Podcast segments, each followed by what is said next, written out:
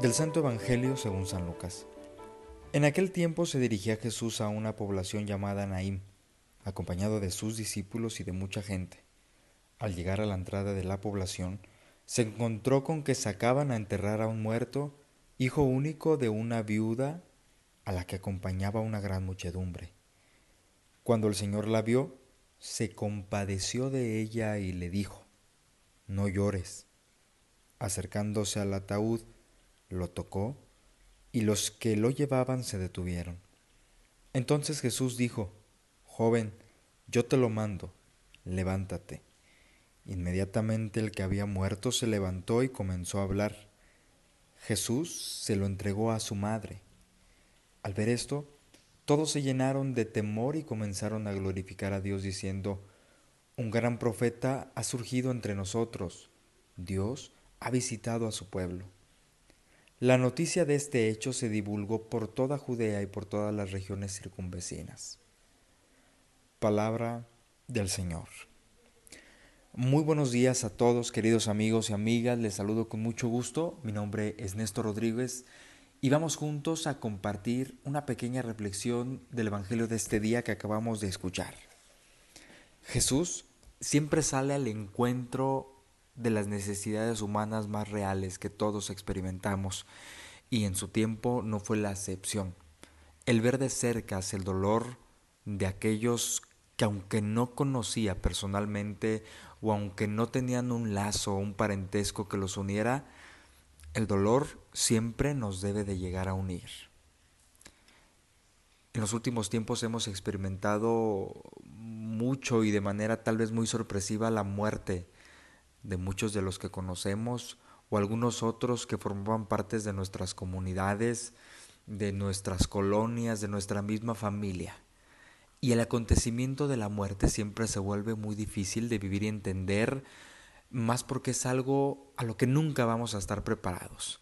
Separarnos y desprendernos de aquellos que amamos resulta el trago más difícil y amargo que debemos de pasar. Sin embargo, todos aquellos que creemos y tenemos fe en Dios sabemos que es el paso necesario para llegar a su presencia.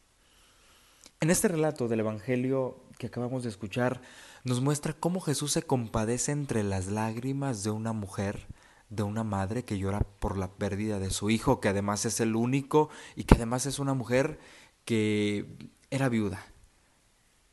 Esta mujer enterraba junto con su hijo todas aquellas esperanzas y todos aquellos beneficios que también le, otorgaban el, estar acompañada de alguien, ¿no?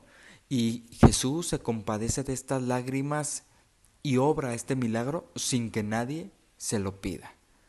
Eso es, e, eso es algo que habrá que poner atención. Sin que nadie se lo pida, el Señor consuela a esta mujer. Le dice no llores, pero seguido de esto ejecuta una acción que ese llanto hará que cese. En otros relatos, en otras curaciones, vemos cómo los allegados al muerto, los allegados al enfermo, los allegados a aquellos que necesitaban la presencia sanadora de Jesús lo llevan. Pero aquí es el mismo Jesús el que toma la iniciativa.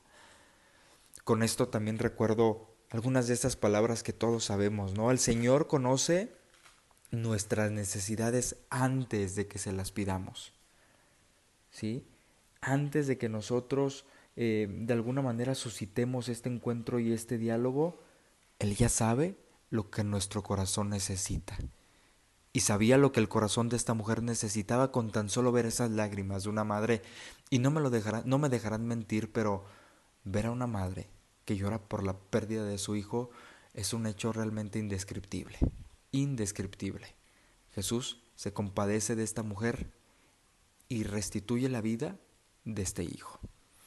El día de hoy, hermanos y hermanas, ojalá que podamos ver esta figura de Jesús que consuela las lágrimas de una mujer y se compadece de ella. Ojalá que podamos nosotros presentarnos al Señor tal cual y como somos, aún en medio de esa debilidad y sobre todo con esa fe que en ocasiones no hace falta que nosotros digamos porque el Señor sabe lo que necesitamos, nos confiemos y nos abandonemos a su misericordia, a su gracia, a su amor. De esta manera el Señor Jesús obrará a nosotros, De esta manera el Señor Jesús será presente en nuestra vida, pero mucho ojo, porque cuando Él se haga presente, cuando Él se hace presente, hay que tener esa capacidad de reconocer que es Él y de glorificarlo y de reconocer la presencia de Dios en nuestra vida, en nuestra necesidad y no olvidarnos que aquel que nos da la vida nunca nos suelta de su mano. Cuando nosotros nos sintamos abandonados y abatidos y que incluso sintamos que pareciera que nuestras oraciones no son escuchadas, hay que tener un poco de más paciencia y hay que saber que el Señor sabe lo que necesitamos. Hay que darle tiempo a que llegue, hay que darle tiempo a que se haga presente y cuando esté, cuando se presente, cuando se manifieste, reconocerlo, alabarlo y glorificarlo como esta multitud que fue testigo de ese hecho.